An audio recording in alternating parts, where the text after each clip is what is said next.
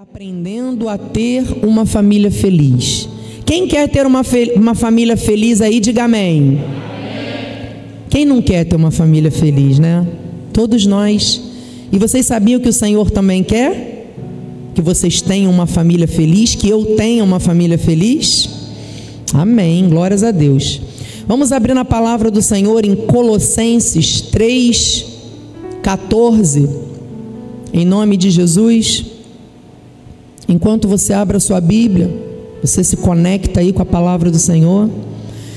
Eu quero primeiramente ainda agradecer pela vida de alguns irmãos que estão conectados nesta hora pela internet. O irmão Alexandre José, bem-vindos, bem-haja. Ana Beatriz Galvão, família Galvão, seja bem-vinda, em nome de Jesus. Quero agradecer primeiramente ao Senhor Jesus por Ele está me capacitando dia após dia, está me melhorando dia após dia. Agradeço a Deus pela vida do meu esposo, Bispo Feliz, que sempre com tanto amor e gratidão a Deus me faz esse convite. Agradeço também a vida do nosso apóstolo Miguel Ângelo, sua família, Bispa Rosana, são instrumentos de Deus. E quero agradecer a Deus pela sua vida, pela sua família, que é tão importante, sabia? A sua família é importante. A sua família é especial. Sabe por quê? Porque Deus ele ama a família.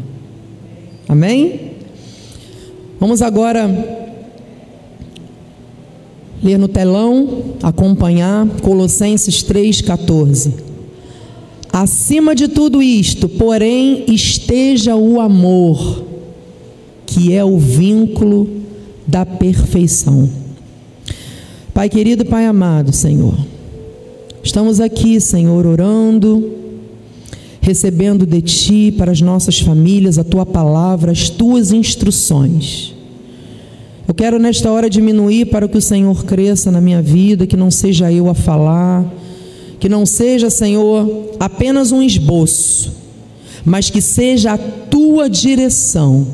Que o Senhor coloque as palavras certas na minha boca para que a minha família dê esse testemunho de família feliz. E que as famílias aqui presentes, as famílias pela internet, também deem esse mesmo testemunho, Pai. Em nome de Jesus, que possamos sair daqui com as nossas famílias felizes para a glória de Deus. Diga um amém aí, dê mais um lindo aplauso ao Senhor. Amém, Jesus. Glória a Deus. Amém, amém. Amados, que expectativa que eu tô. Com muita alegria no meu coração, com muita gratidão a Deus. Deus tem cuidado de nós a cada culto, tem cuidado especialmente a cada família, a como cuidar melhor da nossa família. Nós sabemos, amados, que a Bíblia ela tem resposta para tudo. Todas as áreas da nossa vida. Tudo que a gente precisa, a Bíblia, ela tem uma resposta. Inclusive para ter uma família feliz. A Bíblia também tem uma resposta. A família feliz, o que, que acontece? Ela traz uma segurança para nós, não traz? A família feliz traz uma estabilidade para todos que a compõem, para os nossos filhos, para o nosso cônjuge. Nós sabemos que aí fora as famílias estão destruídas. E muitas vezes, até dentro da igreja, a família ainda não é feliz.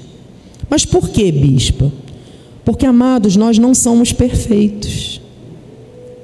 E muitas vezes a nossa imperfeição atrapalha um pouco a nossa felicidade. Mas eu venho trazer para vocês uma esperança. Eu venho trazer para você, aliás, eu não, Deus, uma esperança através da Bíblia que podemos ser uma família feliz. Você acredita nisso? Família perfeita não existe. Bispa não existe? Não. Por quê? Porque nós não somos perfeitos. O único que é perfeito é Jesus. Se estamos neste mundo de aflições é porque nós não somos perfeitos. E nem vamos deixar de passar pelas aflições do mundo. Você que serve a Deus e a pessoa que não serve a Deus também vai passar. Com uma diferença: aqueles que não servem a Deus vão se desesperar. Mas nós que servimos a Deus, nós vamos confiar. Nós vamos continuar tendo esperança. Porque nós não queremos viver como o mundo vive, sem esperança, desesperado, com medo o tempo todo. Mas para isso, amado, nós temos que seguir as diretrizes bíblicas. Todos nós já conhecemos este livro da verdade. Diariamente nós lemos a palavra de Deus. Todos os cultos que são ministrados são falados da palavra de Deus. Mas a diferença de ouvir e de conhecer é praticar. Se a gente ler esse livro da vida aqui e não colocar em prática, é como se a gente estivesse lendo um livro qualquer, que na hora vai nos trazer uma emoção, mas que depois vai passar. É ou não é? Então o Senhor, Ele tem promessas maravilhosas, uma alegria que o mundo não pode dar. Eu estava observando ontem, não tenho nada contra jogo de futebol, né? Querendo abrir um parêntese. As pessoas torcem, eu também particularmente eu, eu tenho uma simpatia pelo Flamengo e ontem foi um, o dia daqueles, né? Cabo Frio parecia carnaval, fora de época, com Covid, ó. Mas enfim. E as pessoas ali servindo aquele time, pulando numa alegria, numa coisa tão superficial, gente, porque você vê que é uma superficialidade muito grande. Estão ali por aquele objetivo que vai passar. O mundo vive assim, de superficialidade, de alegrias passageiras. E ontem, para a tristeza dos flamenguistas, tiveram ainda que aguentar a derrota. Passou. Hoje já é um novo dia, concorda? Muitos estão em casa com dor de cabeça porque se embriagaram, enxaqueca, enfim.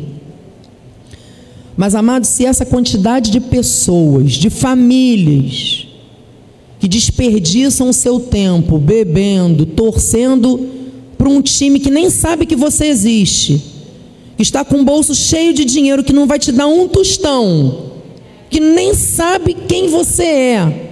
E você está ali, ó, aplaudindo, gritando, enchendo a cara, sabe? Gastando seu dinheiro. Agora, não gastar a sua alegria de servir a Deus, Ele sim te dá todas as coisas, que te ama, que sabe quem é, quem é você, que te criou e que muitas vezes você não quer nem dar uma oferta na casa de Deus porque acha que vai faltar? Como é que dá oferta lá para Satanás para encher a cara? Eu fiquei indignada ontem, amados. Indignada. Mas Deus sabe de todas as coisas.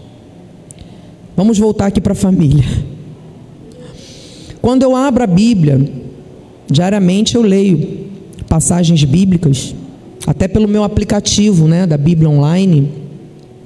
E Deus fala comigo de uma maneira muito especial. E eu sei que Deus fala com cada um de maneira especial, de maneira individual.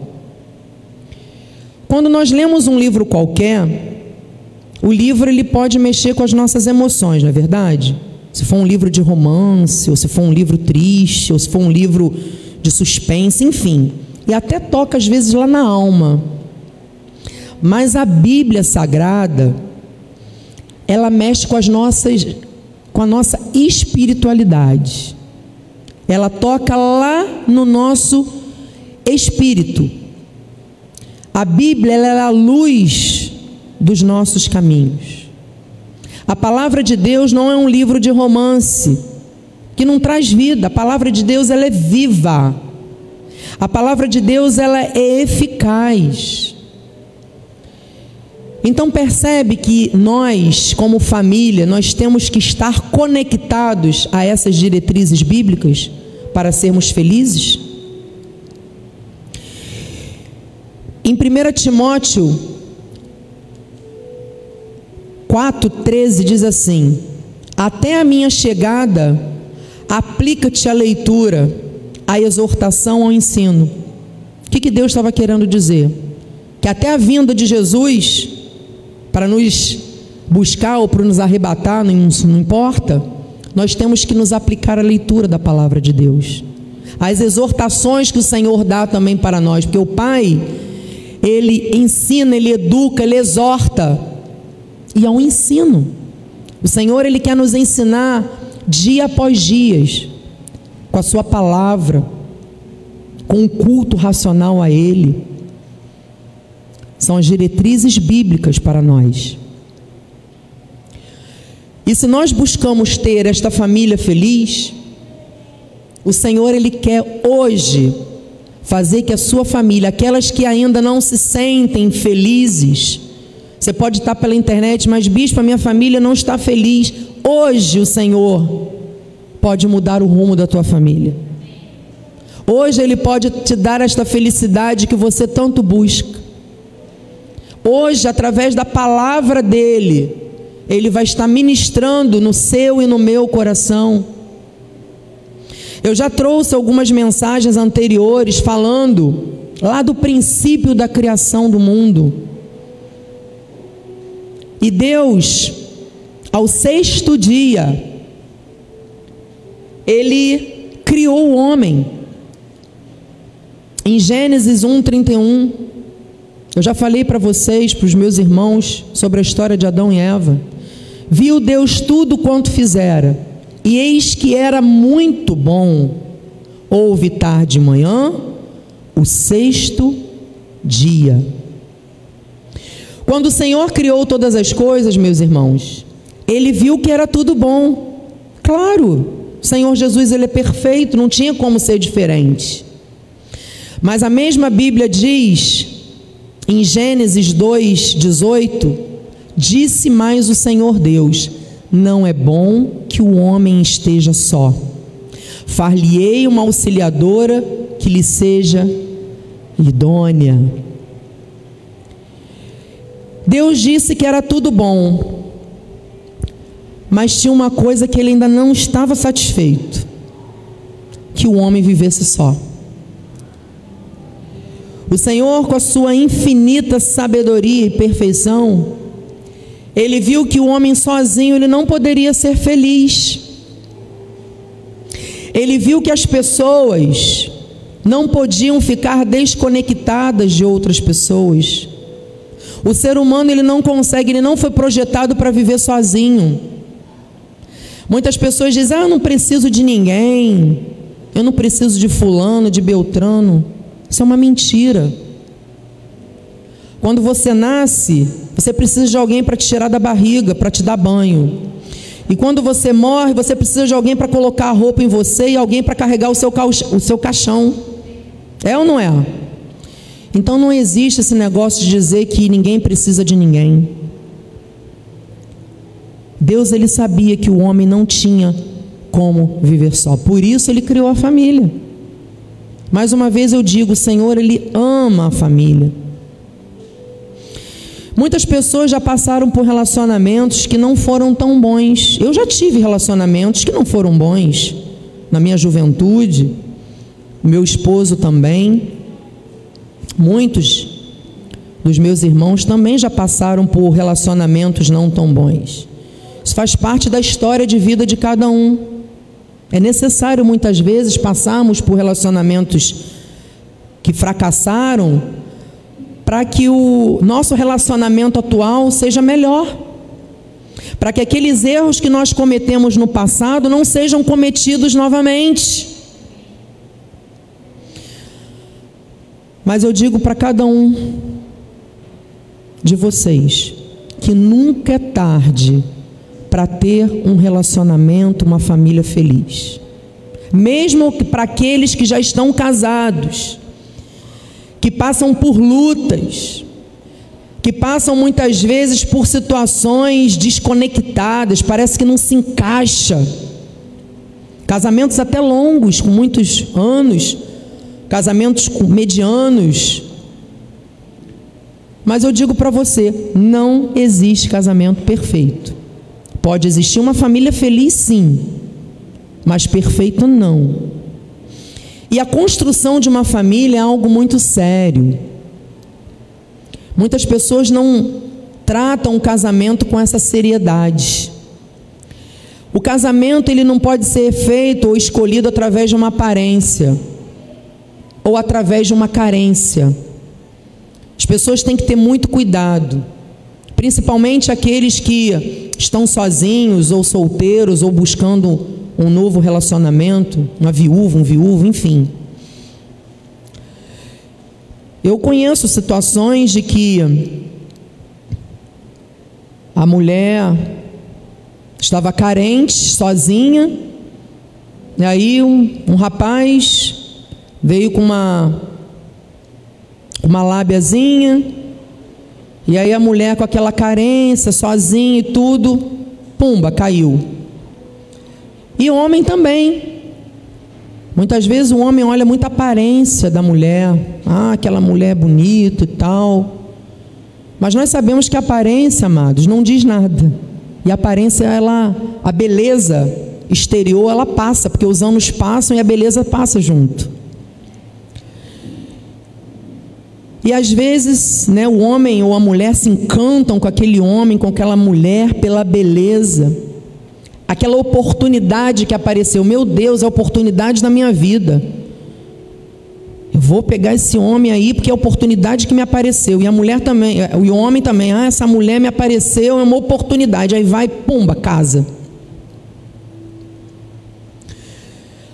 E as pessoas lançam às vezes as expectativas no outro. E não é assim que se constrói uma família não é pela aparência, somente pela aparência. É claro, se unir o útil ao agradável, melhor. Mas não pode ser só isso. Ou então porque eu estou carente, e aí o primeiro que aparecer, que vier com uma conversa mole, eu vou cair. Aí vai pela, pela carência. E não é bem assim que as coisas funcionam.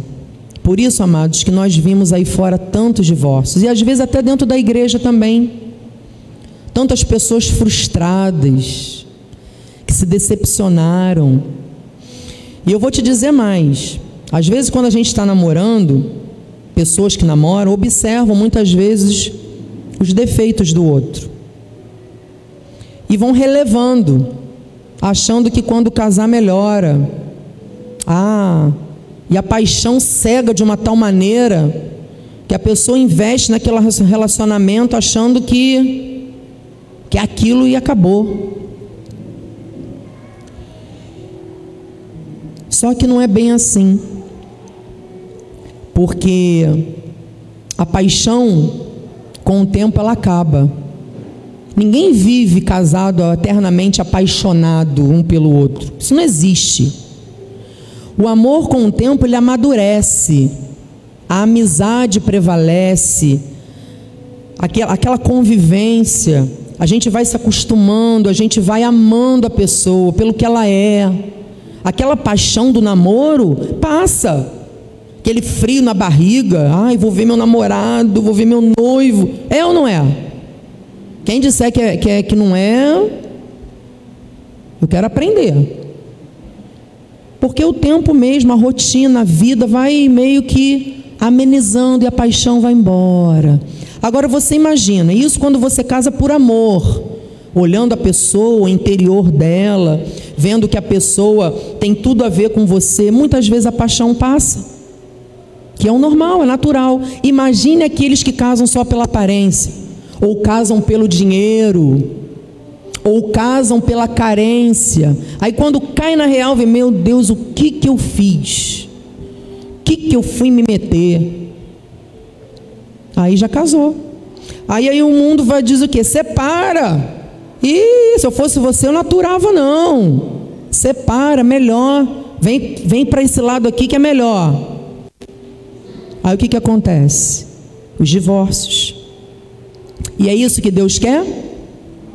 É essa família feliz que o Senhor quer? Amados, vamos parar com essa ilusão de que quando casa a pessoa vai mudar. Ninguém muda ninguém. Você já conseguiu mudar o seu marido? Você já conseguiu mudar a sua esposa? Vamos colocar na cabeça que a beleza não é tudo. Vamos parar de colocar as expectativas no outro. Mas, bispa, realmente, bispo, eu casei, naquela situação não mudou. Pelo contrário, até piorou. Por isso, amados, a importância de nós construirmos a nossa relação baseada nos ensinamentos bíblicos para a família. Você que está casado, Deus tem uma família feliz para você. Eu não sei o que, que você está vivendo na tua casa. Eu também tenho a minha família, eu também passo por situações. Mas o Senhor promete que Ele quer dar uma família feliz para nós. Não é tarde, não importa quantos anos de casado, ou se você não está casado também, ou casado que está em busca, Deus vai colocar em nome de Jesus sabedoria na tua mente para fazer uma boa escolha. E eu trouxe também um estudo direcionado para a mulher, um estudo direcionado para o homem, esposa, esposo, quem já for casado, e para os filhos. Quer ver? Mulher e a sua função segundo a palavra de Deus. Olha só que bênção. Olha que bênção. Mulher, vamos lá, Bispa Renata, contigo. Gênesis 2,18. Disse mais o Senhor Deus: Não é bom que o homem esteja só. Far-lhe-ei uma auxiliadora que lhe seja idônea.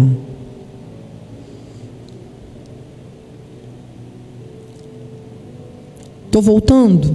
Oh meu Deus, eu me atrapalho tanto com esse passador. Vamos lá. 1 Timóteo.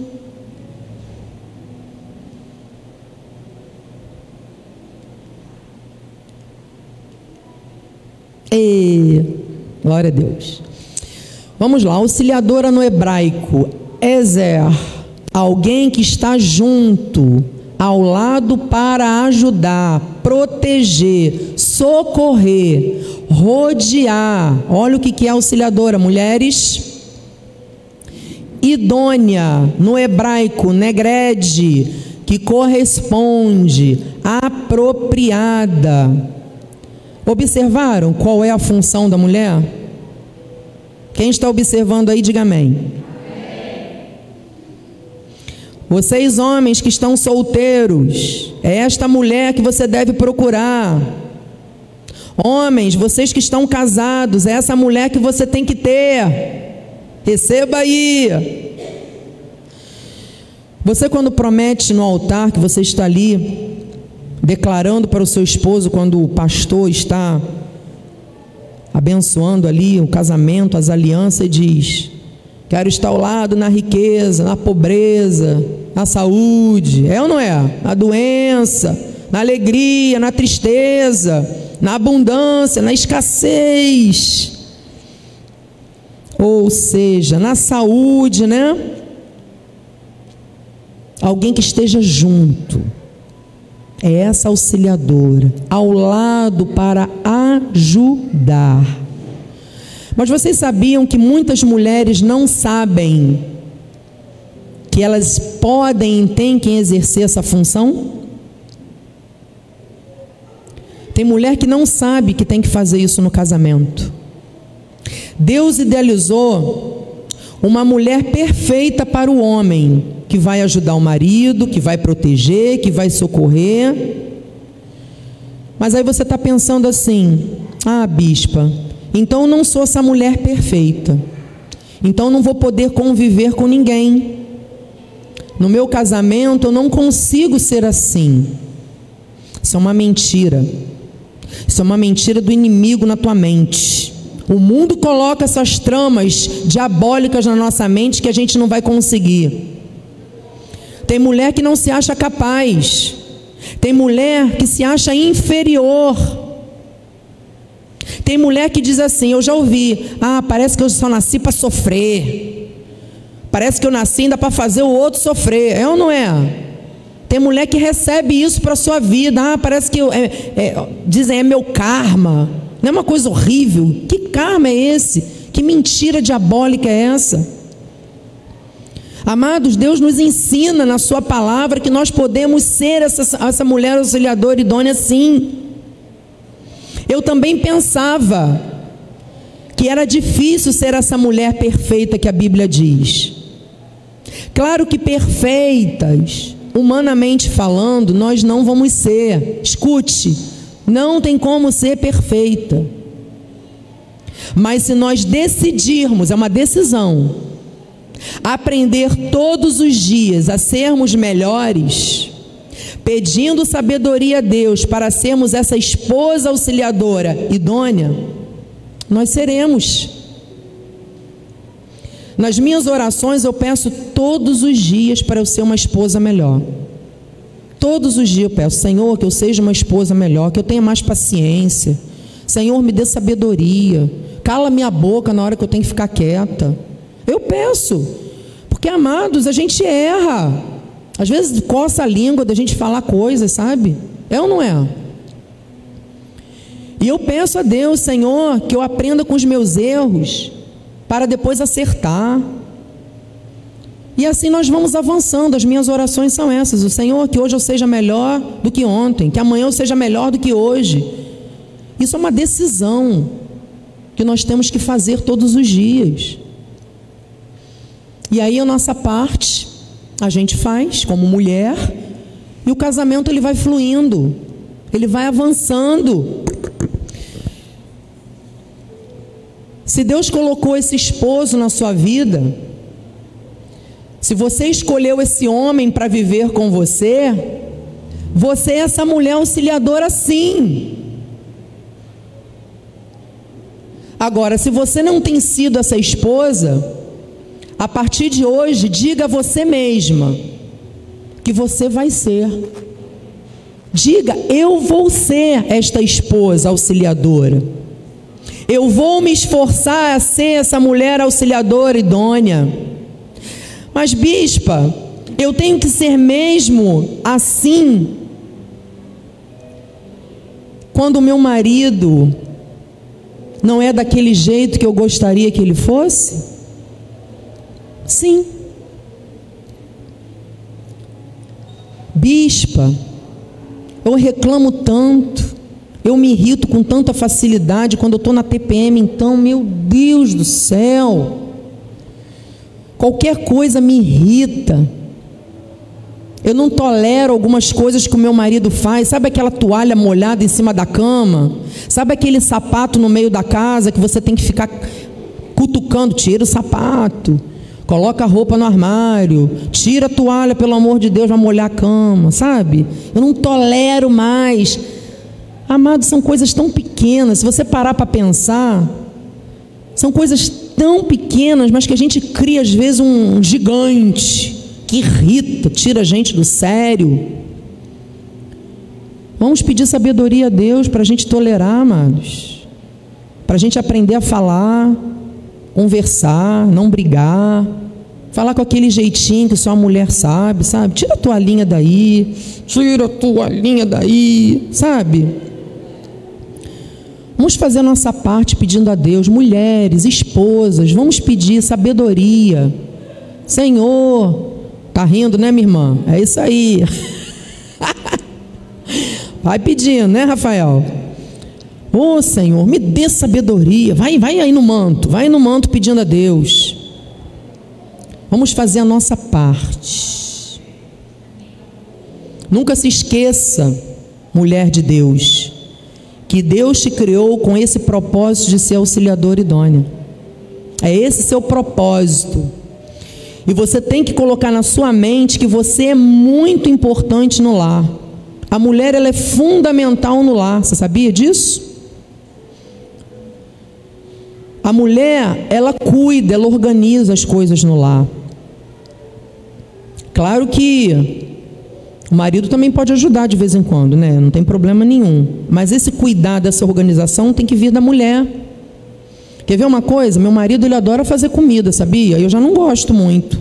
Eu já gosto de fazer outras coisas. Arrumar casa eu gosto. Então, dia de sábado assim, ele se empolga, faz uma comidinha para nós, sabe? Todo feliz, coloca o louvorzinho dele lá no radinho, aumenta, faz uma carninha. E aí eu adoro que ele faz isso. Sabe por quê? Porque eu como uma comida diferente, sabe? Aquele tempero de outra pessoa. Não é errado um homem ajudar, não. Mas essa função é da mulher. E muitas vezes a mulher não se apodera desta função, fica terceirizando a função. Ah, se quiser ele que faça, eu não vou fazer nada não. E não pode. A mulher idônea é aquela apropriada por Deus a cuidar do marido. Olha só, cuidar da casa. E tem muitas ainda que trabalham fora, olha só, que trabalham fora. Zelar pela família também é uma função da mulher, dos filhos, para que o lar seja abençoado e feliz. Essa é a função da mulher. E a mulher ela tem a capacidade de corresponder a essas funções. Foi Deus que deu. Diga aí do seu lugar, mulheres. Vamos lá. Diga aí pela internet, você mulher. Vamos lá. Eu tenho a capacidade de ser esta mulher auxiliadora idônea que a Bíblia diz que eu sou. Amém. Glória a Deus. Amém, Jesus. Sabe por quê que eu falo isso? Se não for assim, a mulher, principalmente as que trabalham em casa, as donas de casa, elas vão se sentir escravas muitas vezes. Por quê? Tem que cuidar da casa, tem que fazer comida, tem que cuidar do filho, tem que levar para a escola, ensinar a dever, levar para curso, levar para isso, levar para aquilo, chupacando e assobiar. E aí a mulher começa a ver isso como um fardo. Se sente o que? Escrava, é claro que muitas vezes a gente acorda sem vontade de fazer nada, é ou não é? Às vezes a gente acorda naqueles dias, né? Aí fica, ai meu Deus, tem a casa para arrumar, tem roupa para lavar, é ou não é? Isso é normal, gente. A gente cansa mesmo. Mas nós temos que entender que o nosso papel é de auxiliador e não podemos nos, nos sentir escravas. Nós temos que fazer as coisas dentro da nossa casa da melhor forma, como se nós estivéssemos fazendo para Deus. É assim que a gente tem que pensar. Porque se a gente for pensar na carne, a gente vai achar, ai, todo dia a mesma coisa, que rotina cansativa. Rotina chata, é ou não é? Mas se nós fizermos e pensarmos assim, meu Deus, essa é a minha função como mulher auxiliadora. O Senhor vai me renovar neste dia. Eu vou fazer o meu melhor. Eu vou fazer a minha parte.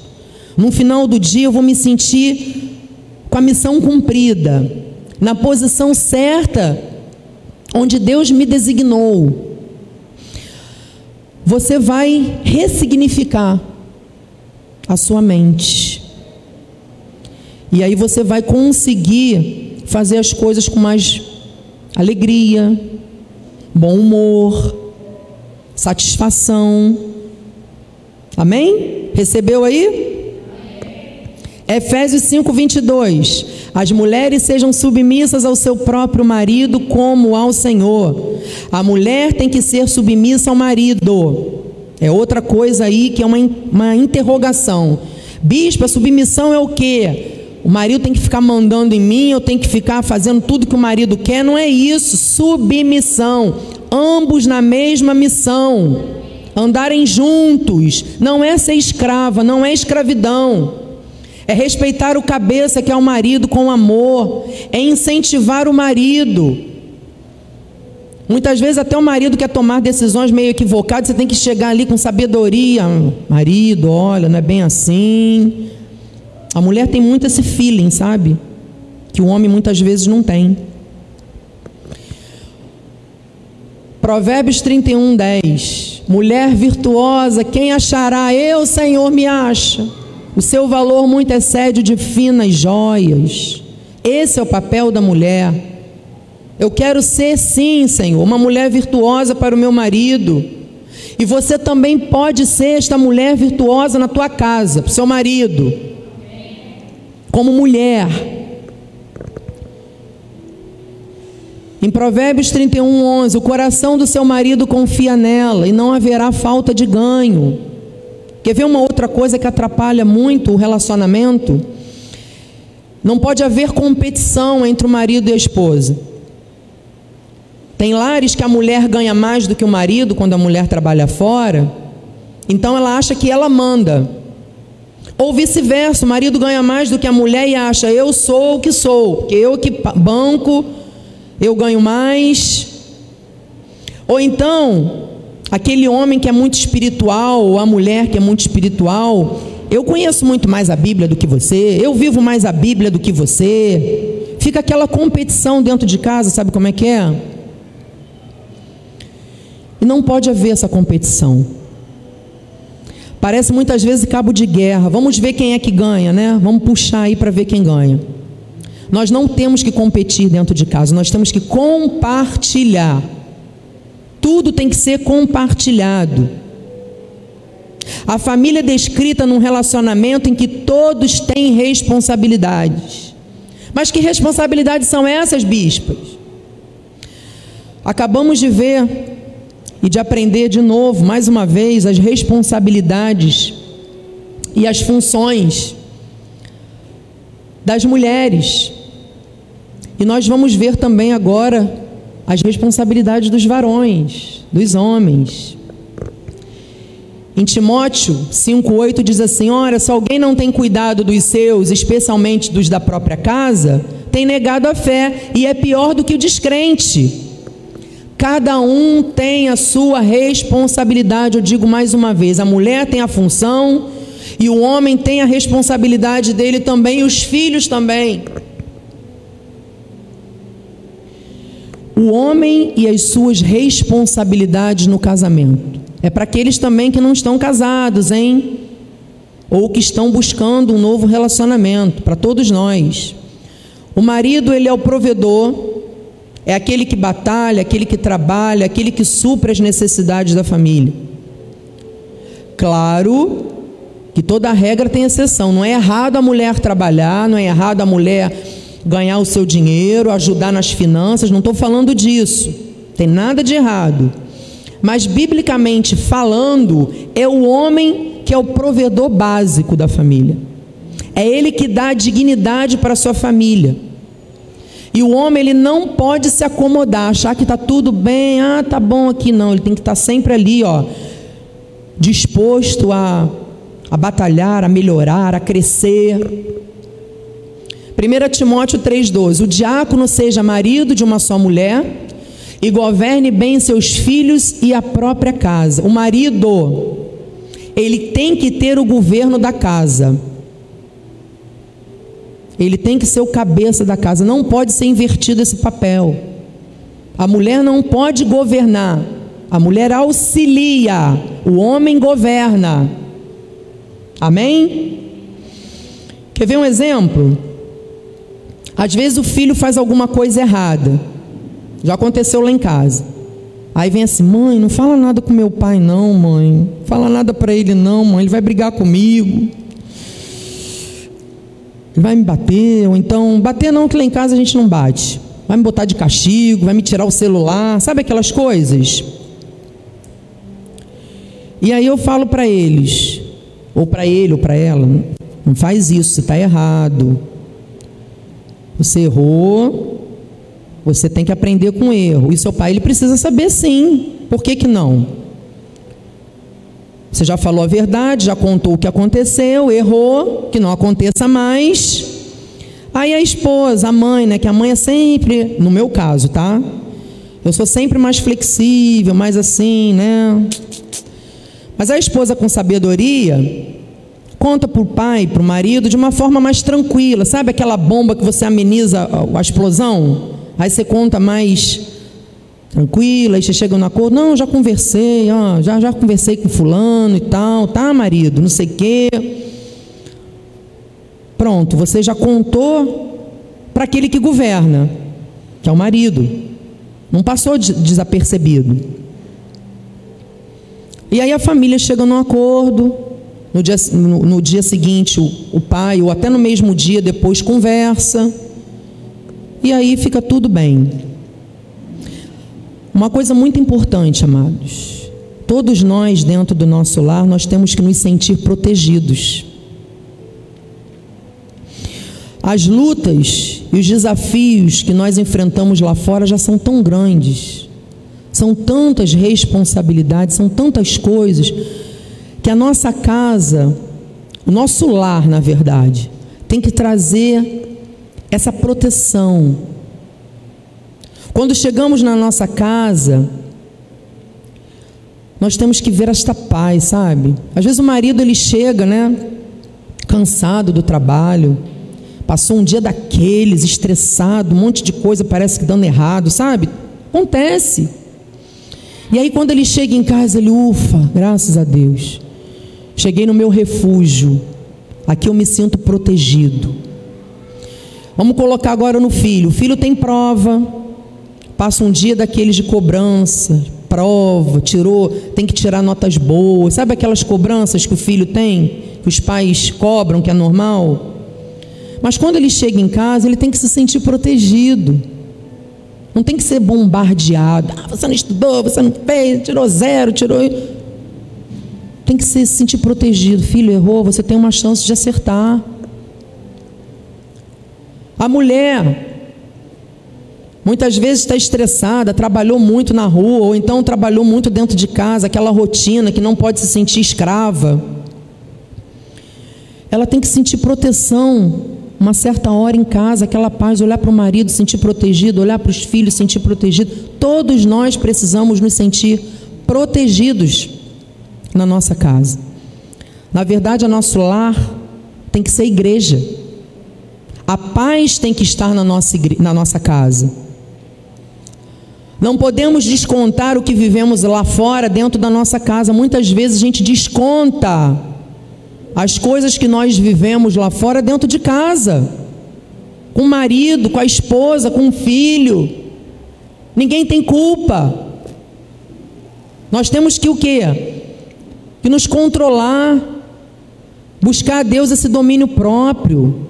Amados, são coisas básicas, mas que nós temos que aprender a praticar todos os dias. A destruição de um casamento não é uma coisa bombástica que aconteceu hoje, pum.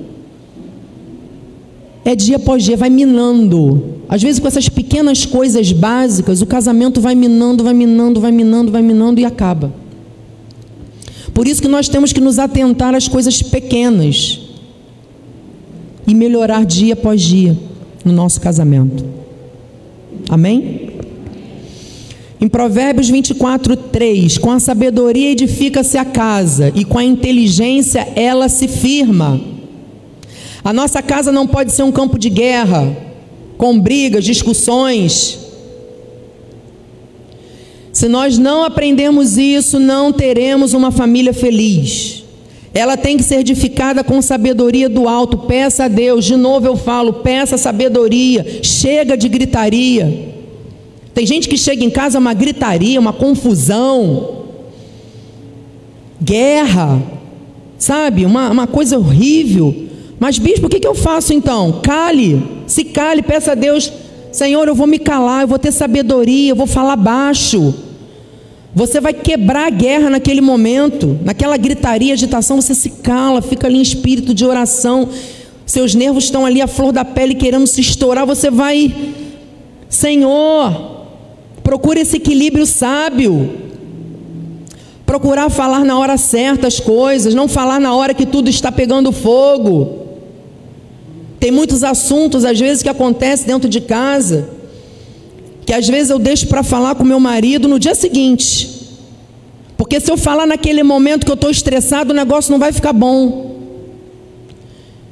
Aí às vezes eu espero um pouquinho, porque já aconteceu muito, de eu falar na hora errada, de eu errar e depois eu me arrepender, e aí? Já falei. Então quando a gente pede esse equilíbrio a Deus, de calar naquela hora daquela confusão e falar no dia seguinte, vai ser diferente. Você vai falar de uma forma diferente porque já esfriou. A família ela tem que ser bem governada. O homem ele tem que governar bem, a mulher tem que auxiliar, tem que ter ordem dentro de casa, tem que ter respeito. Não pode ser perturbação dentro do lar. Amados homens, o governo está sobre a tua vida, receba. Você governa a tua casa. Provérbios 11, 29: O que perturba a sua casa é do vento, e o insensato é servo do sábio de coração. O lar do cristão não pode ser perturbado, não pode ser a, ba a base de confusão, não pode ser desgovernado. Efésios 5, 24: Como, porém, a igreja está sujeita a Cristo, assim também as mulheres sejam em tudo submissas ao seu marido. O marido ele lidera em amor, é o líder da casa, é o cabeça. A mulher tem que ser liderada com prazer, dirigida e governada pelo seu marido. Não pode confundir com inferioridade. Tira isso da cabeça. O marido governa, você não é menor do que ele por causa disso. Isso é bíblico, é uma ordem de Deus, tem que ser assim. O homem ele não é superior à mulher, e sim ambos se complementam. Um complementa o outro. É assim que tem que ser. Porque senão, olha o que, que acontece. 1 3,7. 1 Pedro 3,7. Maridos, vós igualmente vivei a vida comum do lar com discernimento e tendo consideração para com a vossa mulher como parte mais frágil.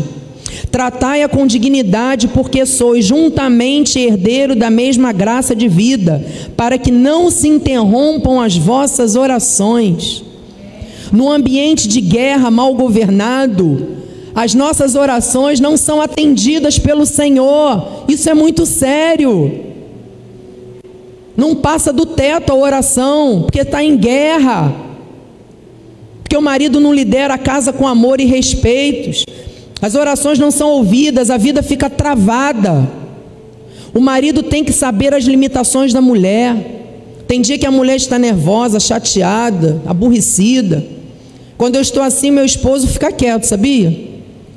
Quando ele vê que eu estou meio estressada, assim, ele fica quieto, nem fala, assim, não chega muito perto.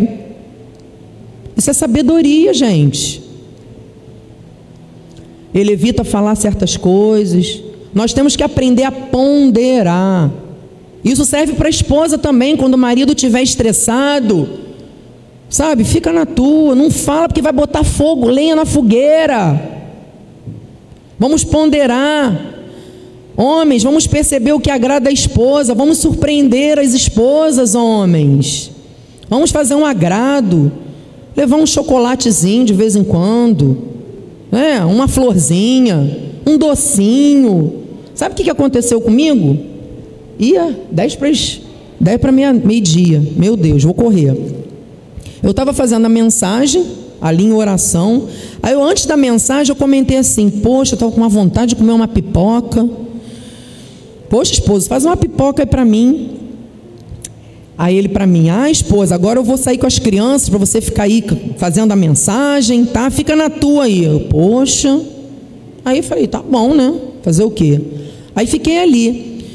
Não é que na volta, quando ele chegou, ele me trouxe um sacão de pipoca desse tamanho que chama pipoca do gigante.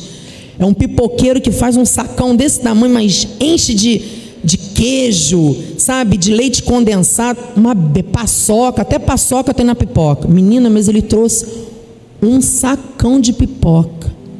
Aí eu olhei para ele, amor, ué, você não falou que queria pipoca?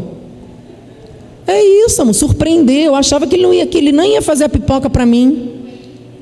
Foi infinitamente mais. Eu pedi uma pipoquinha. Ele trouxe além daquilo que eu pedi. Amém? Amém, esposo? Vamos surpreender as nossas varoas aí. Olha que bênção. Tem que começar em casa.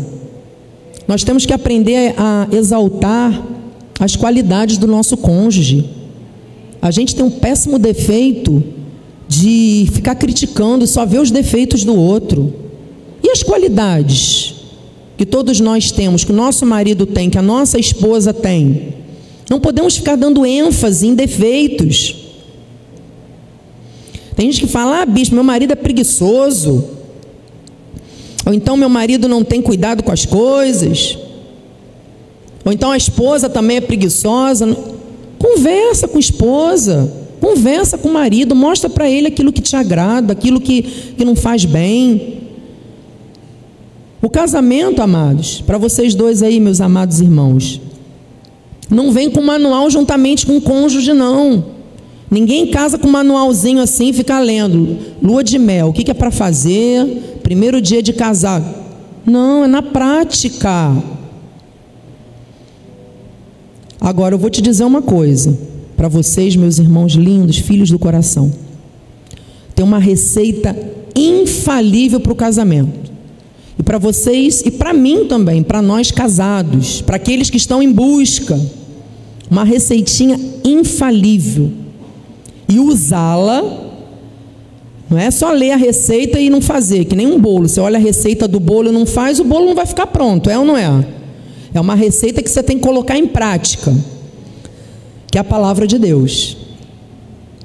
E eu vou dar seis receitinhas aí rapidamente, porque o nosso tempo voa. E eu quero finalizar, amados, que eu trouxe com tanto carinho essa mensagem da parte de Deus. Primeiro, Olha a receitinha aí: dose generosa de amor. Você sabia que o amor é um ingrediente essencial de uma família feliz? É impossível exagerar nesse ingrediente. Quanto mais amor você dá, melhor. Todos na família precisam dar e receber amor. Outra receita: 1 Pedro?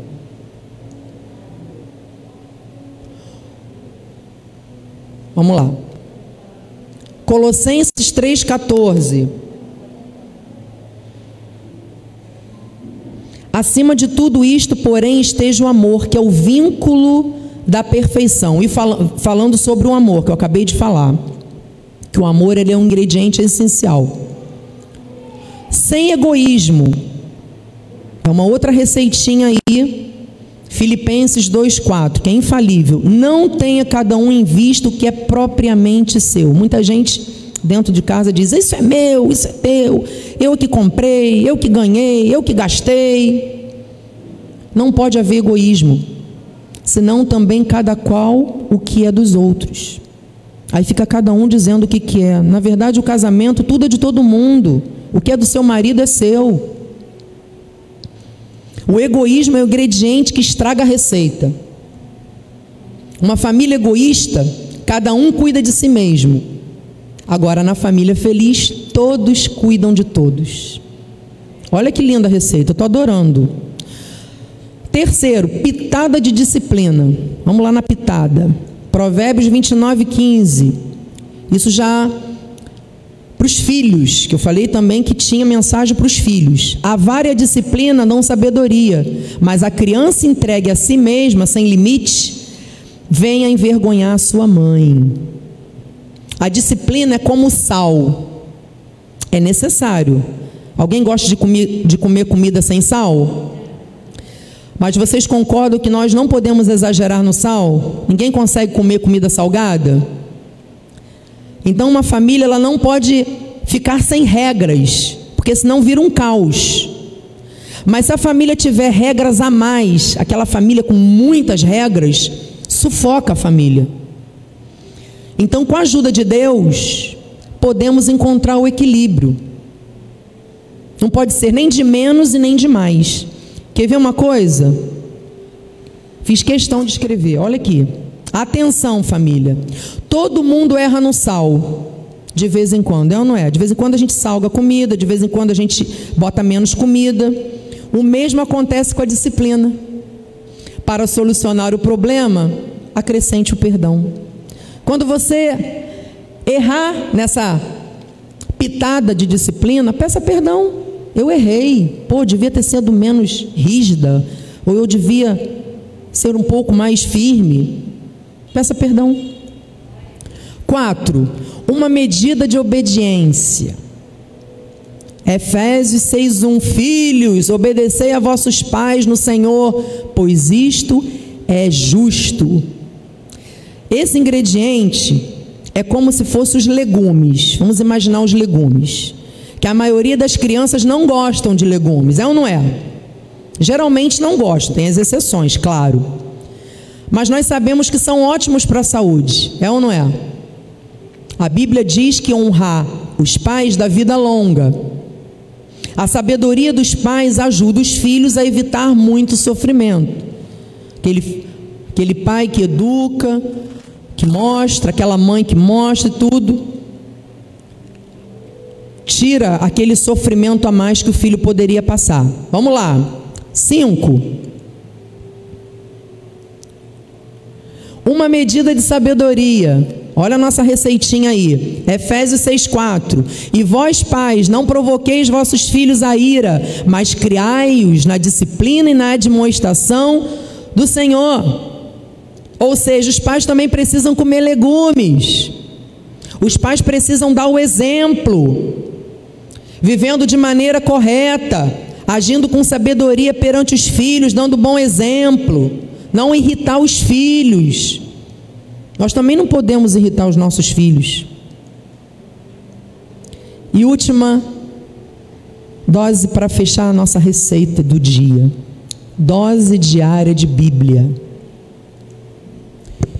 Em Deuteronômio 6,6 diz assim: Estas palavras que hoje te ordeno estarão no teu coração. Tu as inculcarás a teus filhos, e delas falarás assentado em tua casa, e andando pelo caminho, e ao deitar-te e ao levantar-te. Vamos lá trazer a Bíblia para o nosso cardápio a Bíblia é como se fosse o arroz e o feijão. O brasileiro come sem arroz e feijão? Tem gente que faz dieta não come, mas geralmente todos comem um arroz e feijão, todos os dias. A Bíblia ensina como viver, e quando a família estuda a Bíblia, leem a Bíblia, ora, todos aprendem como to tornar a família feliz. Não tem como falhar. A família está ali conectada na receita. Uma família que ama a Deus e segue a Bíblia é mais forte, é mais feliz. Recebe? Não tem outra forma. O bolo só vai ficar gostoso se houver essa última, essa dose aí de Bíblia. Não faltar. Não tem como dar certo. Palavra final. Se praticarmos cada dia mais um pouco dessa receita, usufruiremos dos benefícios na saúde física, na saúde emocional, na saúde espiritual e na saúde familiar. Você recebe? Vamos ficar de pé nesta hora? Vamos orar, vamos agradecer a Deus a palavra ministrou o seu coração? Você recebeu no fundo do seu coração esta palavra que Deus revelou? Senhor Jesus, a tua palavra, Pai, foi semeada nos corações. Eu tenho certeza que a tua palavra não volta vazia. Eu tenho certeza que as famílias aqui as famílias conectadas pela internet, que a minha família não será a mesma. Coisas grandes, Senhor, vão ser manifestadas no nosso lar.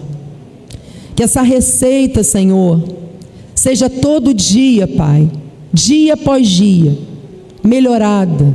Que possamos melhorar no sal, que possamos melhorar no tempero, que possamos melhorar na dosagem, Senhor em nome de Jesus, de cada item que foi falado neste dia. O Senhor falou poderosamente ao meu coração, Pai. Eu recebo, Senhor, ser essa esposa auxiliadora do meu lar, ser esta mulher virtuosa do meu lar. Eu recebo que cada varoa, que cada mulher, que cada esposa receba esta mulher virtuosa, ser esta auxiliadora idônea dentro do seu lar. Senhor, em nome de Jesus, eu recebo para o meu esposo esta liderança, este governo dentro do lar com sabedoria, Pai. Em nome de Jesus, que não seja o governo do homem, mas que seja o Senhor governando a casa através de Ti, Pai. E que cada varão, que cada esposo, que cada homem receba este governo, tome posse deste governo na sua vida, para liderar com amor a sua casa, a sua esposa, com humildade. Que receba, Senhor, ser o cabeça da sua casa. Que não inverta os valores da mulher ser o cabeça e o homem ser o auxiliador.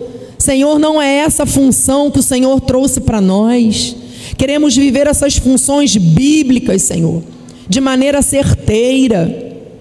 Pai, em nome de Jesus, que os filhos possam honrar aos pais, que os pais não provoquem a ira dos filhos. Senhor, em nome de Jesus, Pai, recebemos nesta manhã uma família feliz, um lar feliz, um lar forte diante das situações contrárias. Que a mulher possa direcionar o cabeça, que o cabeça possa ter sabedoria para governar, Deus, em nome de Jesus, Pai. Nós recebemos a nossa família feliz. Aquilo que estava desajustado foi ajustado neste dia, Pai. Foi transformado. Algo novo aconteceu em cada lar. Eu creio que o homem vai ter mais amor com a mulher, vai ter mais carinho, vai surpreender a esposa, que a mulher vai fazer as coisas com amor dentro de casa, fazendo o seu melhor, o Senhor renovando, o Senhor mostrando, em nome de Jesus, Pai. Recebemos isso para todos nós, Pai, e já te agradecemos, em nome de Jesus. Em nome de Jesus. Que possamos ir ao nosso lar, ao retorno dos nossos lares, Senhor com todos os livramentos, Pai. O Senhor esteja com seus anjos acampados ao nosso redor, para nos levarmos ao nosso destino em plena segurança. Que possamos chegar no nosso lar e sentir esta proteção, que possamos ter prazer de estar na nossa casa, Deus. Em nome de Jesus, que possamos ter um domingo abençoado, que possamos ter uma semana, Senhor, repleta, Senhor das tuas bênçãos. Que possamos iniciar o mês de dezembro também feliz.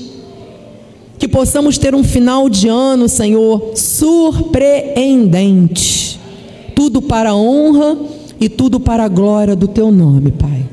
Eu te agradeço, Senhor, em nome de Jesus. Amém. Diga amém. Assim seja, assim diz o Senhor da glória.